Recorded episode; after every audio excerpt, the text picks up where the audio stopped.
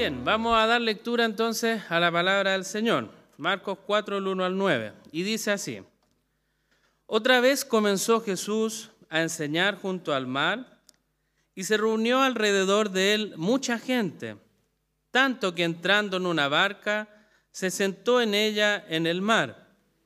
Y toda la gente estaba en tierra junto al mar y les enseñaba por parábolas muchas cosas y les decían su doctrina.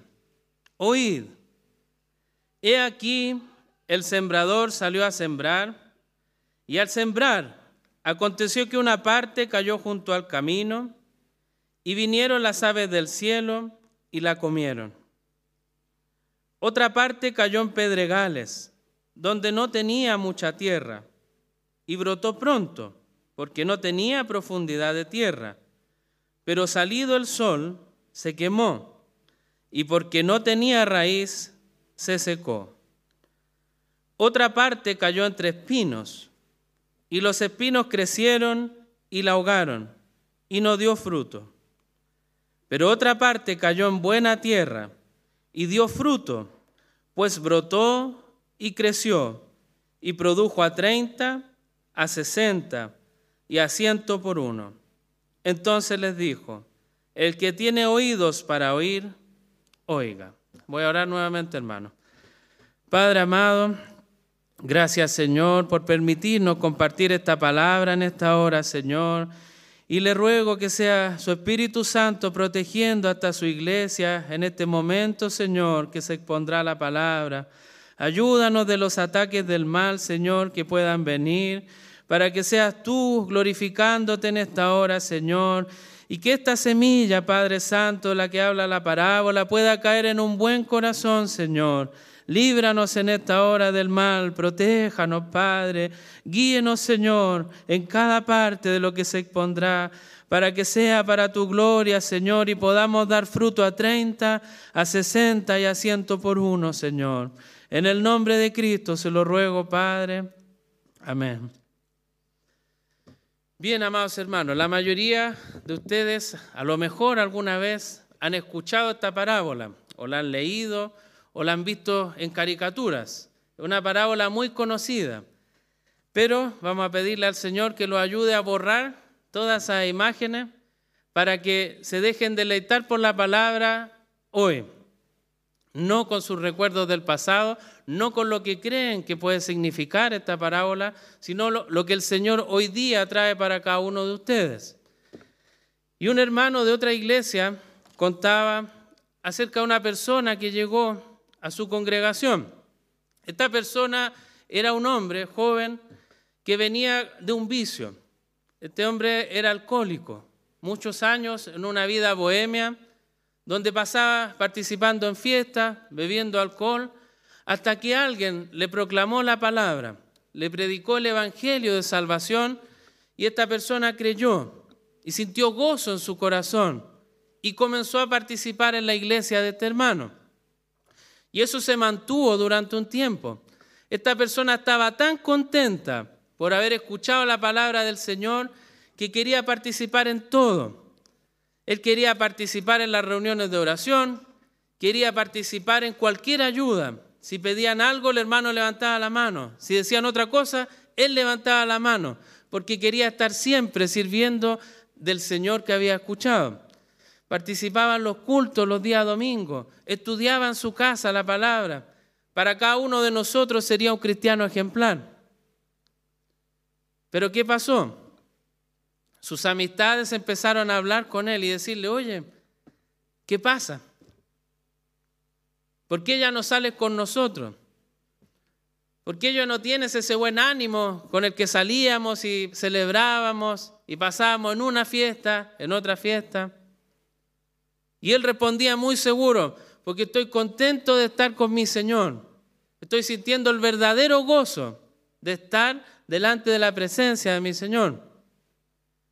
Pero los amigos eran insistentes. Pasaban las semanas e insistían.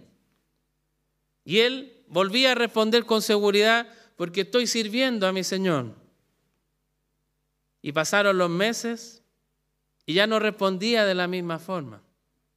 Los amigos insistían y él ya no estaba tan seguro de su fe. Y eso llegó al punto que ya no empezó a orar más con los hermanos de la iglesia. Después ya no quería servir en nada. Cada vez que pedían ayuda en algo, el hermano miraba hacia, hacia otro lado porque no quería ser parte. Y cada vez escuchaba más a sus amigos y menos al Señor. Hasta que en un momento le dijo a los amigos, bien, salgamos, vamos a una fiesta. Y él fue tímidamente y poco a poco retomó sus caminos. Esta historia pasó en Inglaterra, en la iglesia de Charles Spurgeon, hace cientos de años atrás. Y parece una historia lejana al decir que Inglaterra o de cientos de años atrás, pero la realidad es que esto ocurre hoy en día, ocurre en nuestra iglesia ocurre en otras iglesias. En todas las iglesias ocurren historias como esta. Y de eso es lo que vamos a hablar en este día, acerca de la parábola del sembrador. Para lograr predicar esta palabra, a mí me tocó el trabajo fácil, hermano, porque el Señor ya la interpretó. No tuve que gastar miles de horas interpretando la parábola del sembrador, porque el Señor da en los versículos del 14 al 20 la interpretación. Entonces yo voy a hacer, tomar lo que el Señor explica y reforzarlo un poco a nuestra actualidad. Para eso lo voy a dividir en cuatro puntos. El primero, versículos del 1 al 4, la semilla cayó en el camino. El segundo punto, versículos 5 y 6, la semilla cayó en terreno pedregoso. El punto 3, la semilla cayó entre espinos, versículo 7.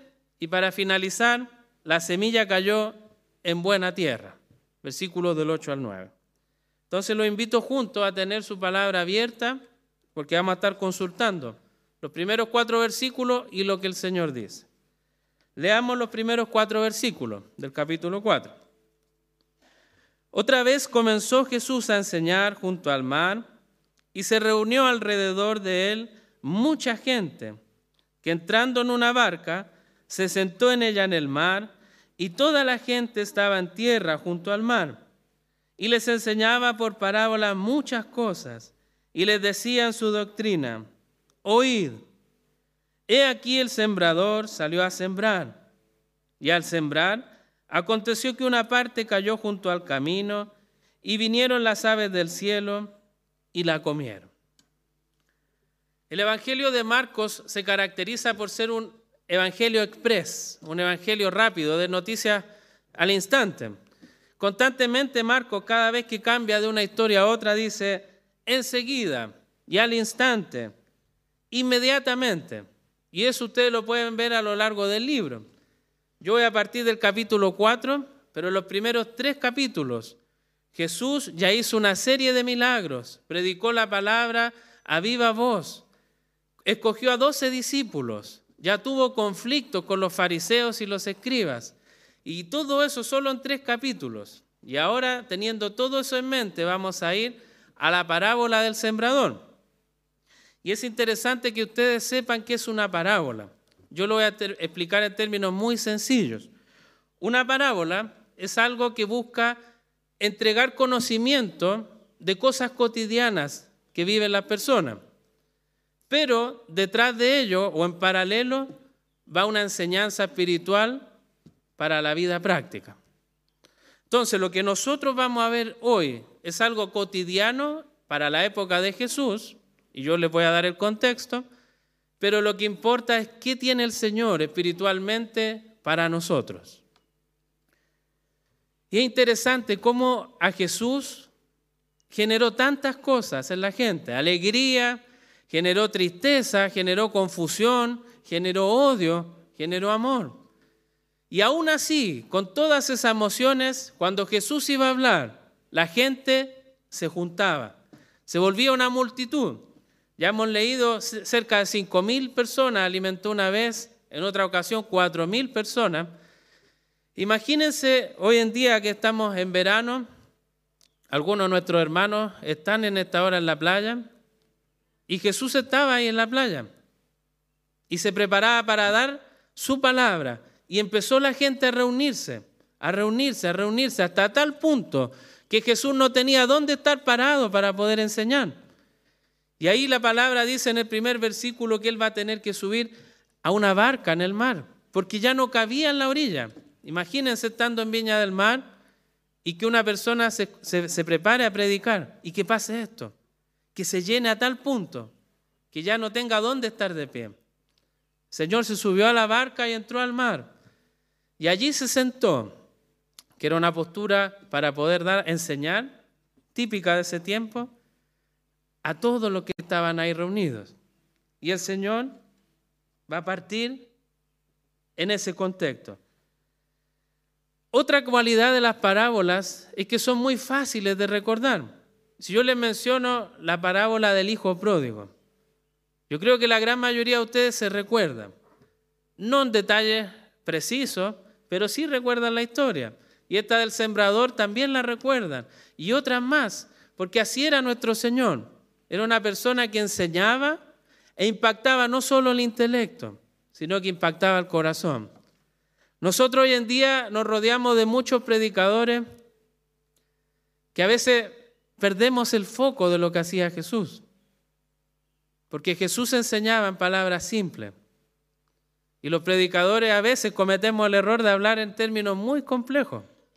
Cuando empezamos a nombrar exégesis, hermenéutica, soteriología, y empezamos a hablar de amilenial, postmilenial, premilenial y tantas otras palabras que ustedes pueden escuchar, y a lo mejor algunos las entienden. Pero Jesús no le hablaba a algunos, le hablaba a todos, a los que no sabían hablar, a los que no sabían leer, a la gente culta y a la gente pobre.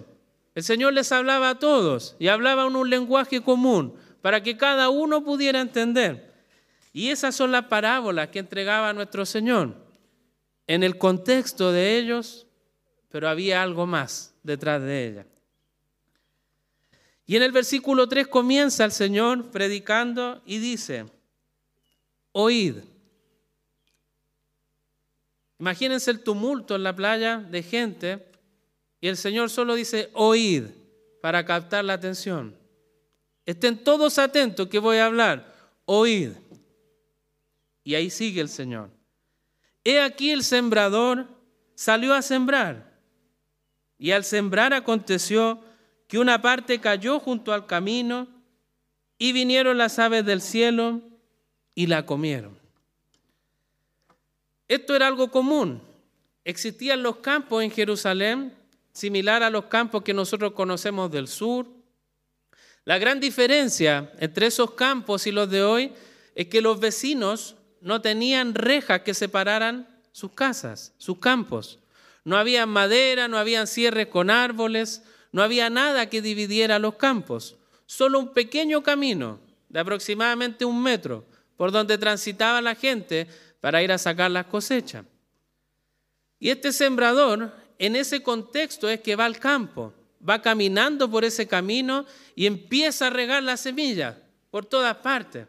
Porque podríamos decir, pero ¿cómo la echó en el camino si ve que tiene un campo fértil al lado? Es que él caminaba por todos esos hectáreas y hectáreas y lanzaba las semillas. Y las lanzaba y las lanzaba. Y para la gente que estaba escuchando a Jesús, era muy común esa práctica. Lo entendieron perfecto cuando Jesús dijo, el sembrador salió a sembrar y cayó parte en el camino. Ellos decían, obvio, obvio que cae parte en el camino. Ahora que ya entendemos ese contexto de la época donde el sembrador lanzaba la semilla, es que vamos a ir a escuchar a Jesús. ¿Qué dijo respecto a esto? Versículos 14 y 15 del capítulo 4. El sembrador es el que siembra la palabra. Y estos son los de junto al camino, en quienes se siembra la palabra, pero después que la oyen, enseguida viene Satanás y quita la palabra que se sembró en sus corazones.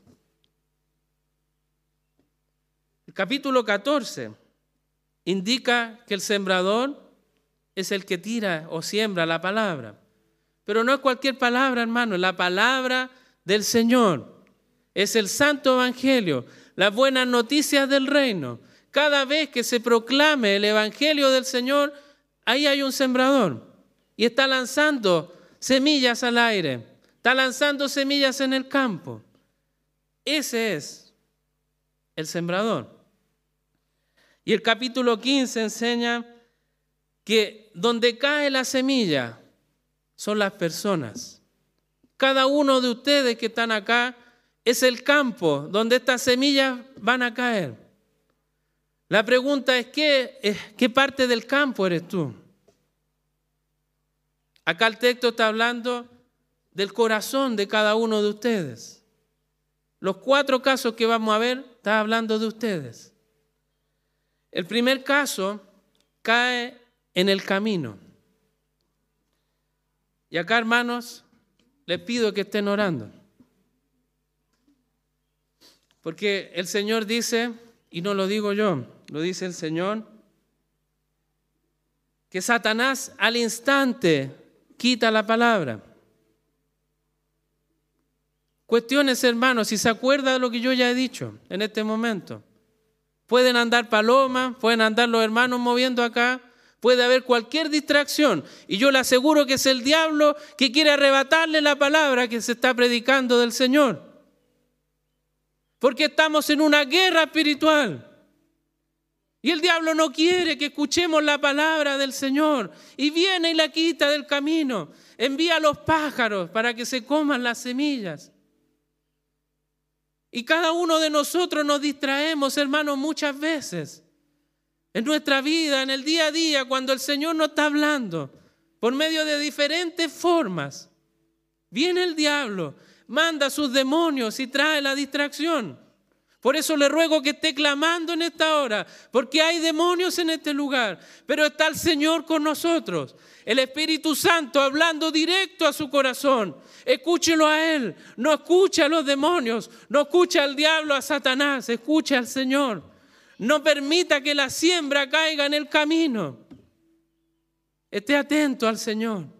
Vamos a tener, hermanos, lucha en esta hora. Y lo invito a que estemos rogando al Señor el Espíritu Santo sea glorificándose en esta hora. En este primer punto entonces queda claro que dentro de la iglesia siempre van a haber personas con un corazón tan duro como el camino. Y va a venir el Señor y va a hablar por medio de un predicador, por medio de un hermano, por medio de una oración. Y va a venir el diablo y va a quitar la atención. Y ya no hay nada. La semilla no alcanza a hacer nada porque ya no existe y está muerta.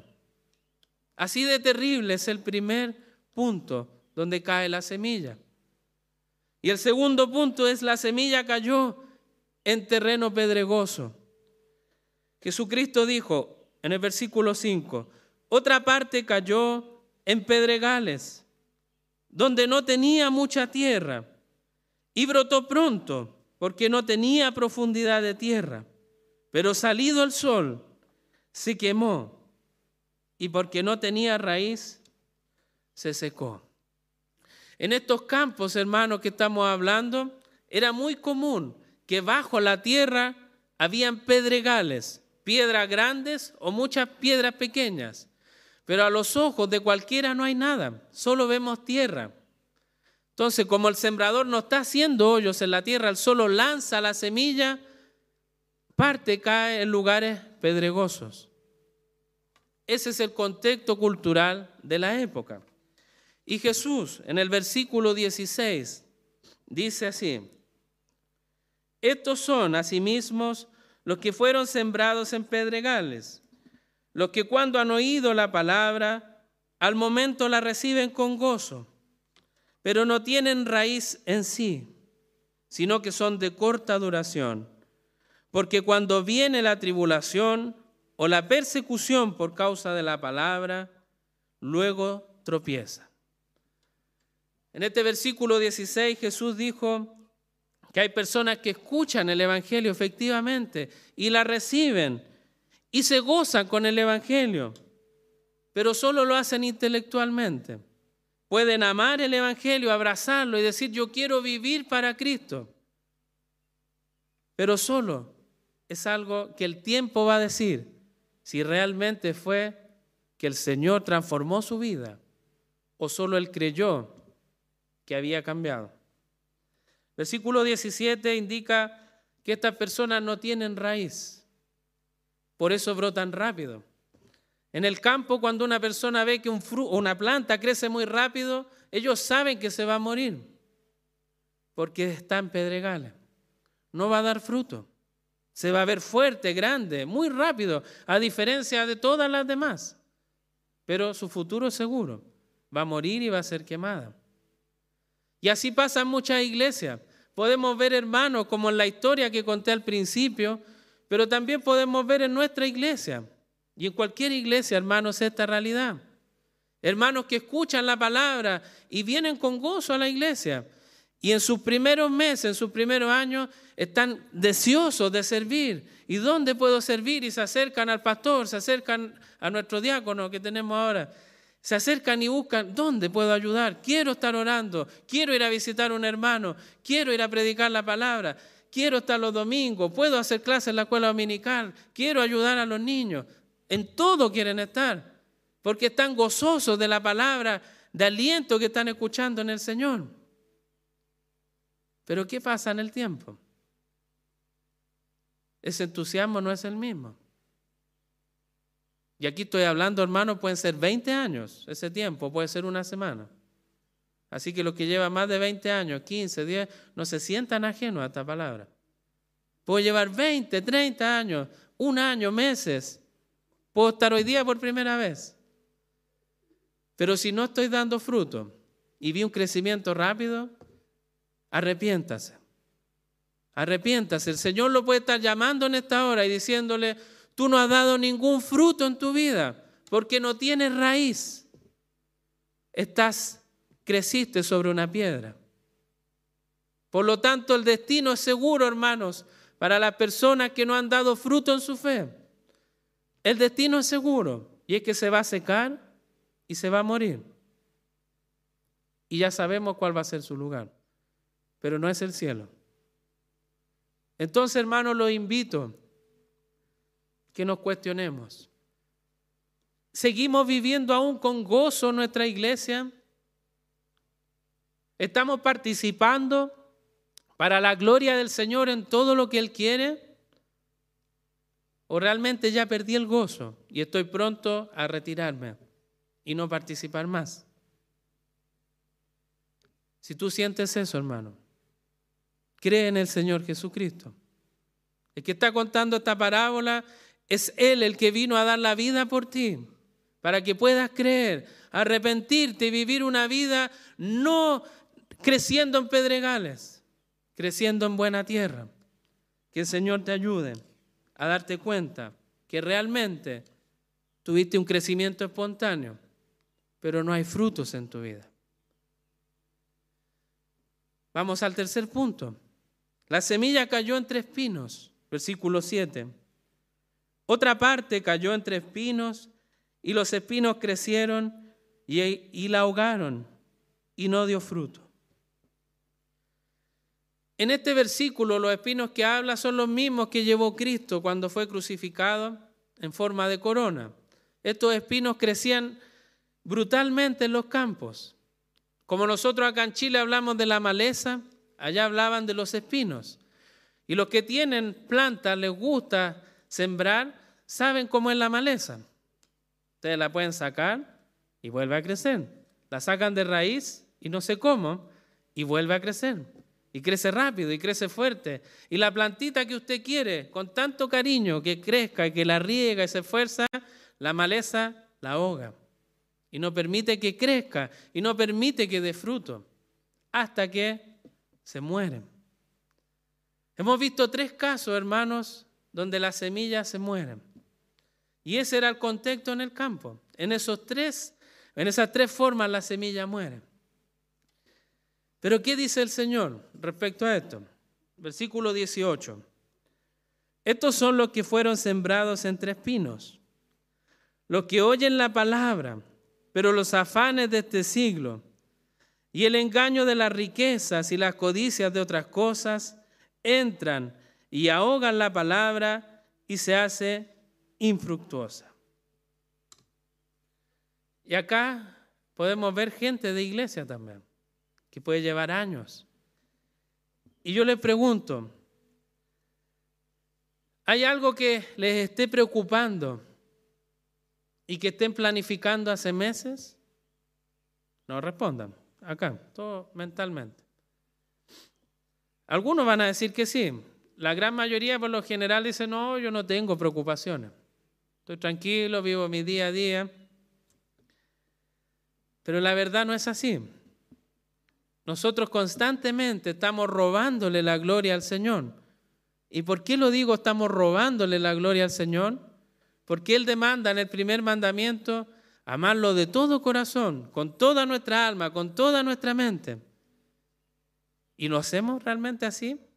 ¿O vienen preocupaciones a nuestra vida? Muchas veces nuestra confianza puede estar en cosas tan superficiales como algunas que les voy a plantear ahora. Uno de ustedes podría decir, me encantaría tener ese puesto de trabajo. Y lo miran todos los días, ese es el puesto que yo quiero. Y están ahí pendientes todo el día mirando ese, ese es el puesto. Y yo lo voy a obtener. Hay otros que dicen, me encantaría poder cocinar como este chef tan famoso, no voy a dar nombre. Y dicen, yo quiero hacer esos platos, quiero deleitar a mi familia con esta comida y que disfrute conmigo mis preparaciones. Puede ser algún caso. Y va a haber otro que va a decir, me gustaría tener una familia tan linda como la que tiene tal persona. Yo veo a mis hijos, veo y tengo puros problemas, ya lo veo casi un santo. Quiero tener una familia como él. Otro podría decir, si yo tuviera millones de pesos, de dólares, se terminaría mi problema, porque ahora estoy sufriendo. Realmente estoy sufriendo en el día a día, porque no puedo comer jamón serrano. Y no puedo dormir en la noche por eso. Y para muchos puede ser un problema. Y decir, si tuviera esos cientos de millones, se termina mi problema. Hay otros que podrían decir, o otras, perdón, otras que podrían decir, si mi esposo hiciera estas cosas, ¿cuánto cambiaría mi matrimonio? Y los varones, algunos dirían, si mi esposa hiciera estas cosas de esta forma, oh, ¿cómo cambiaría nuestro matrimonio? Y los padres también podrían decir, si mis hijos fueran así, sería tan fácil guiar a mi familia en el Señor. Pero todas esas cosas nos están distrayendo, porque es el mundo el que las promueve. Y el Señor nos enseña que son los afanes de este mundo, son las riquezas, es la codicia, la que viene a ahogar la palabra del Señor. Por lo tanto, todos ustedes en esta hora están escuchando la palabra, pero va a venir el mundo a través de estos ejemplos tan burdos que he dado yo, tan simples, pero les va a ahogar la palabra y no va a dejar que ustedes den frutos, porque su preocupación no es servir al Señor. Es cómo lo voy a hacer para acostarme temprano, cómo lo voy a hacer con esto, con esto otro, y esto otro, y esto otro. Y las preocupaciones no se detienen. Y si usted piensa, no, si yo en mi vida en realidad yo sirvo al Señor. Si usted le pregunta a algún hermano, él va a dar testimonio de mí. Mírese al espejo y escuche con atención lo que usted habla. ¿Qué le habla usted a su esposa? ¿Qué habla en su trabajo? ¿Qué le habla a sus hijos? ¿Les habla todos los días y en cada momento cómo glorificar al Señor? ¿Cómo orar juntos? ¿Cómo apoyar el crecimiento de la palabra del Señor? Porque si no es así, y le aseguro que no es así, estamos haciéndolo mal. Estamos haciendo otra cosa distinta a la que el Señor espera de cada uno de nosotros. En Lucas 6, 45, la palabra del Señor dice, el hombre bueno del buen tesoro de su corazón saca lo bueno, y el hombre malo del mal tesoro de su corazón saca lo malo, porque de la abundancia del corazón habla la boca. Le pregunto de nuevo, ¿de qué están hablando, hermano? Eso va a revelar ¿Qué abunda en su corazón? Que fluye naturalmente a hablar de esos temas. Y usted podría gozoso decir, sí, yo hablo de... No, no estoy orgulloso. Y ahí empiezan a aparecer nuestros ídolos que quitan la gloria del Señor. Que el Señor nos ayude, hermano. Este mundo va a ser siempre muy tentador. Los afanes, las codicias, siempre van a estar llamando nuestra atención. Y por eso son tentaciones, porque son cosas que queremos y anhelamos, pero no está bien que las queramos y las anhelemos. Y eso es lo que el Señor viene a decir, ojo, porque eso te va a ahogar y te va a sacar, porque realmente nunca estuviste con raíces en la tierra. Como conclusión, hermanos, de este tercer punto, al igual que las dos primeras semillas, cayeron en un corazón duro. Corazón duro, corazón que no tenía raíz y se quemó rápidamente. Y este es un corazón que se ahoga por la codicia y por los afanes del mundo. Y de esos tres está lleno las iglesias. Y de los menos que hay en la iglesia es de lo que vamos a ver en el cuarto punto. La semilla cayó en buena tierra, versículo 8. Pero otra parte cayó en buena tierra y dio fruto, pues brotó y creció y produjo a 30, a 60 y a ciento por uno. Entonces les dijo, el que tiene oídos para oír, que oiga. Y en esta parte final estamos viendo el desenlace de lo que el sembrador esperaba, que todas las semillas que lanzó al aire cayeran en buena tierra y dieran frutos. Y ese sembrador lo está haciendo por un negocio. Él quiere obtener ganancias de la siembra que está lanzando. En esa época, un agricultor, cuando realmente tenía buena ganancia, era entre un 7 a un 10% más de lo que él invirtió. Por ejemplo, si él invirtió una moneda, lo mínimo que espera ganar es 7 y lo máximo es 10. Y eso sería una ganancia extraordinaria. Si lo llevamos a pesos chilenos, si yo invierto 10 mil pesos, estos agricultores esperan por lo menos recibir 70 mil a 100 mil pesos de vuelta. Eso era lo común en esa época. Pero el texto dice que dio fruto a 30, a 60 y a 100 por uno. No estamos hablando de 10, estamos hablando de 30, lo más bajo. O sea, si yo invierto 10 mil pesos, lo mínimo son 300 mil de regreso. 600 mil y un millón. Está sacando el cálculo rápido. Imagínense ustedes invierten 10 mil pesos y reciben un millón. Es un buen negocio. Y eso es lo que el Señor está diciendo respecto a la siembra. Los hijos de Dios no dan frutos pequeños, no dan un fruto de un 10 veces más. Los hijos de Dios dan 30, 60 y 100 veces más. Entonces, si usted ve 10 mil a un millón, es una locura hablar de eso. No existe un negocio de esa manera que dé tanta rentabilidad. Pero el Señor dice, no en un negocio, en su corazón. El Hijo de Dios va a dar ese nivel de frutos extraordinarios.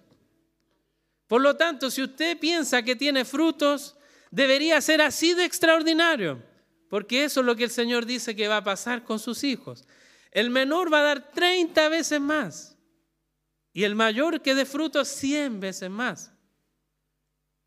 Y ahí es donde empezamos a ver, ¿realmente estaré en la buena tierra?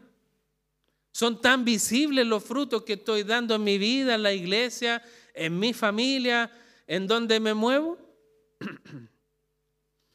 Jesús dijo en el versículo 20, y estos son los que fueron sembrados en buena tierra, los que oyen la palabra y la reciben y dan fruto a 30, a 60 y a 100 por uno. Las personas que creen en el Evangelio darán fruto en su vida de una manera innegable, extraordinaria, milagrosa. Y le pregunto de nuevo, ¿están dando frutos en su vida? y están dando a ese nivel de abundancia frutos en su vida. Aquí no estamos hablando, hermanos, de un momento corto, estamos hablando de su vida. ¿Cómo ha sido su caminar en la fe? Siempre le gusta estar sentado tranquilo y ojalá que no lo miren. Así yo trato de repente pasar rápido cuando lo miro. Son de esas personas que no, por favor, ojalá a mí no me pidan nada, que no me pidan orar, que no me pidan ayudar a pasar la ofrenda. No, no quiero, no quiero ser visto, pueden decir algunos. ¿Cuántos de ustedes, hermanos, están orando con la iglesia? ¿Cuántos están orando entre hermanos? Y se llaman, hermano, necesito que me ayudes a orar. Oremos juntos. ¿Cuántos estamos reuniendo a nuestra familia para orar juntos? Por cualquier cosa. Porque estamos contentos, porque estamos tristes, porque no tenemos pan, porque tenemos abundancia de pan. Por todo podemos orar al Señor. ¿Cuántos lo hacemos? Y si no tengo familia, ¿cuánto lo hago con mis hermanos? Si no tengo familia, puedo ir a visitar a mis hermanos. ¿Y cuánto estoy con ellos? ¿Cuánto oro con ellos? Y ahí empezamos a ver frutos visibles. Y empezamos a ver muchos que están ahogados. Cristo nos creó, hermanos, para que hagamos buenas obras. En Efesios 2.10 dice, porque somos hechura suya, creados en Cristo Jesús para buenas obras las cuales Dios preparó de antemano para que anduviésemos en ellas. Esa obra no nacen de usted, hermano. El anhelo que usted tiene de orar los días jueves con nuestros hermanos no nace de usted. Nace del Señor, que lo puso desde antes de fundar el mundo, ese anhelo y deseo de que usted sirva a su iglesia, que usted salga a predicar a la calle, que usted ore con fervor, que levante las manos y alabe al Señor gozoso en cada alabanza. El Señor ha puesto eso en su corazón, no es usted. Usted no tiene un corazón tan hermoso y que por eso floreció esta planta. No es usted, es del Señor ese trabajo. Vamos a ir concluyendo, hermanos, esta predicación pero vamos a reflexionar. Yo voy a leer muchas preguntas que van a estar en el bosquejo después para que las puedan leer con calma. Y la idea es que mediten en cada una de ellas. ¿Cómo está tu participación en la iglesia? ¿Estás dando frutos en abundancia? ¿Estás utilizando el don que Dios ha puesto en ti para su gloria o lo tienes escondido? ¿Estás orando? ¿Estás viviendo los frutos de tu oración en tu vida? ¿Dios ha respondido milagrosamente tu oración? Porque el Señor obra de manera milagrosa, no nosotros. Y el Señor, si ustedes se miran, hermanos, acá hay muchas respuestas de oraciones y milagros en la vida que ustedes dicen, no entiendo cómo el Señor lo hizo de esa forma. Si no, no hay cómo. Ustedes son un testimonio vivo de esta pregunta.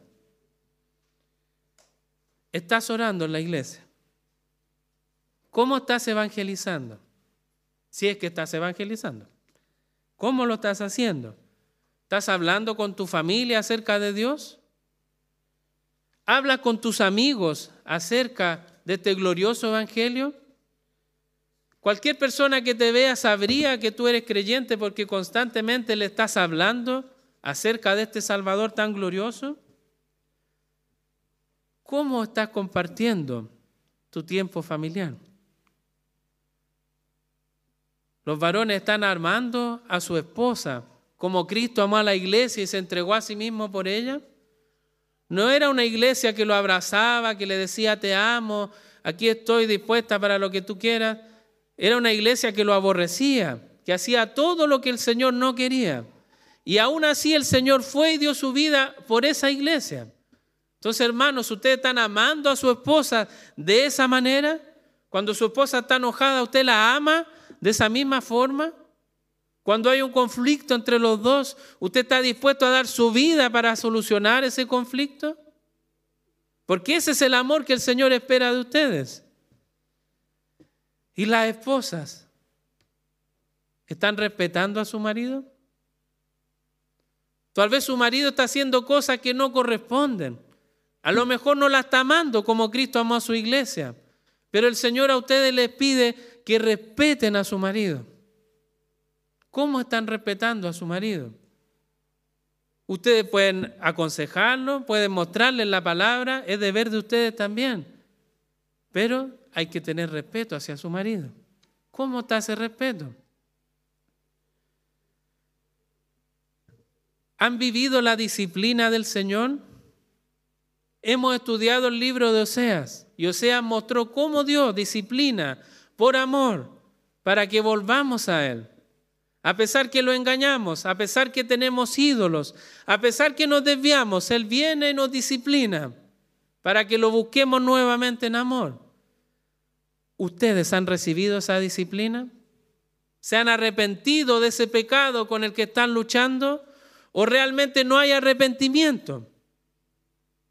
Nuestro hermano Juan nos preguntó de la predicación pasada cómo estaba el arrepentimiento. Y vimos que el arrepentimiento es un cambio de vida. Si voy en una dirección, voy hacia la otra. ¿Cómo está nuestro arrepentimiento? Son muchas preguntas, yo lo sé, hermano. Por eso están escritas para que las pueda estudiar y reflexionar y decir, aquí el Señor me está hablando.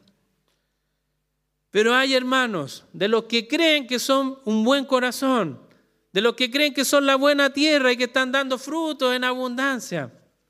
Hay hermanos de los que creen que están ahí, pero realmente no lo son. Y son los del camino, y son los que caen sobre pedregales, y son los que son ahogados por este mundo. Porque si tú estás engañado, hermano, va a venir el juicio y vas a seguir engañado.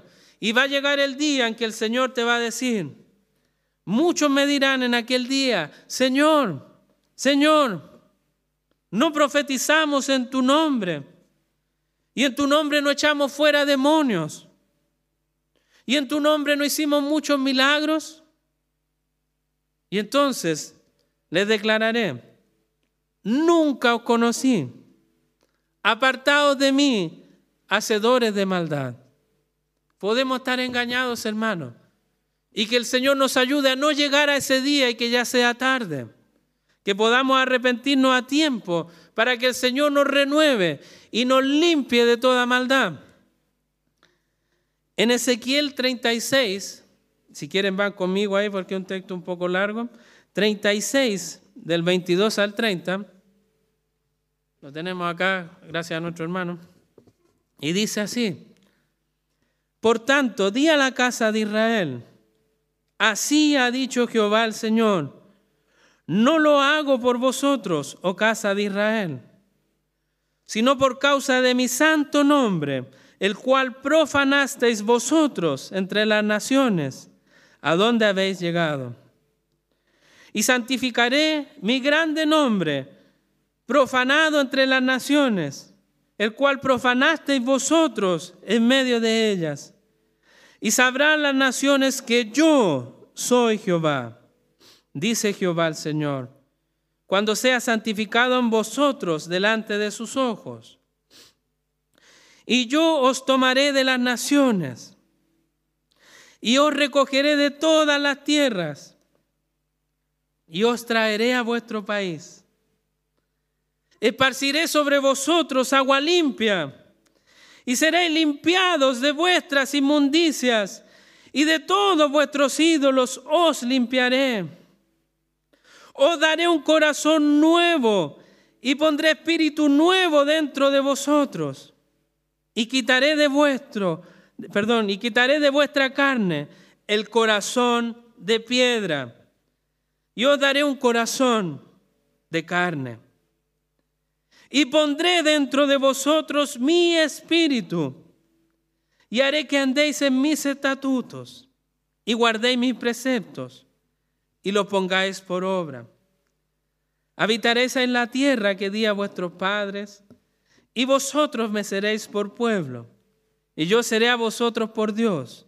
Yo os guardaré de todas vuestras inmundicias Y llamaré al trigo y lo multiplicaré y no os dará hambre.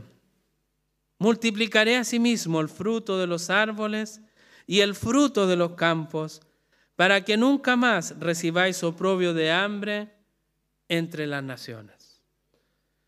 Este es un hermoso texto que aplica a la iglesia, a la cual Cristo dio su vida.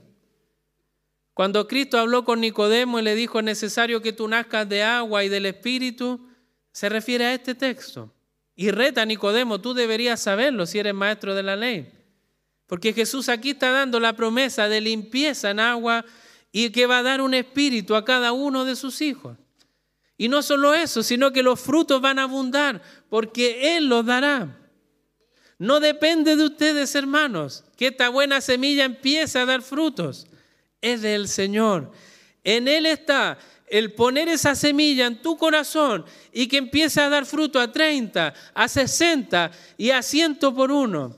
Que el Señor sea el que se glorifique en tu vida y en mi vida y en su iglesia y en las otras iglesias para que todos alabemos al Señor y su nombre crezca y veamos los frutos de la iglesia, veamos los frutos de los hijos de Dios y que todo el mundo diga, ahí yo veo un hijo de Dios. ¿Por qué? Porque mira los frutos, son innegables. Nadie puede decirle, ahí no hay un fruto. Que el Señor nos ayude. Mateo 25, 21 dice, bien buen siervo y fiel, sobre poco has sido fiel, sobre mucho te pondré. Entra en el gozo de tu Señor. Que eso sea lo que nuestro Señor nos diga, hermano, cuando partamos de este mundo. Que podamos entrar en el gozo de nuestro Señor. Finalmente Jesús dice, el que tiene oídos para oír, oiga. Yo les pregunto, hermano, ¿tienen oídos? Que el Señor los ayude a oír su palabra. Porque el Señor ha expuesto esto. No solo que esté escrito en la Biblia, el Señor quiere que oiga. Ninguno de ustedes sea el corazón que está en el camino. Que ninguno de ustedes sea el que no tiene raíz y se ve crecimiento, pero que va a morir. Y que ninguno de ustedes la codicia, el afán, el día a día los ahogue y no permita que den fruto, sino que cada uno de ustedes sea esa buena tierra donde cae la semilla y dan fruto a 30, a 60 y a 100 por uno. Que el Señor sea en esta hora glorificándose en su iglesia y que el diablo no pueda arrebatar ninguna de las semillas que han caído en ustedes. Que el Señor sea glorificado. Lo invito a orar, hermano.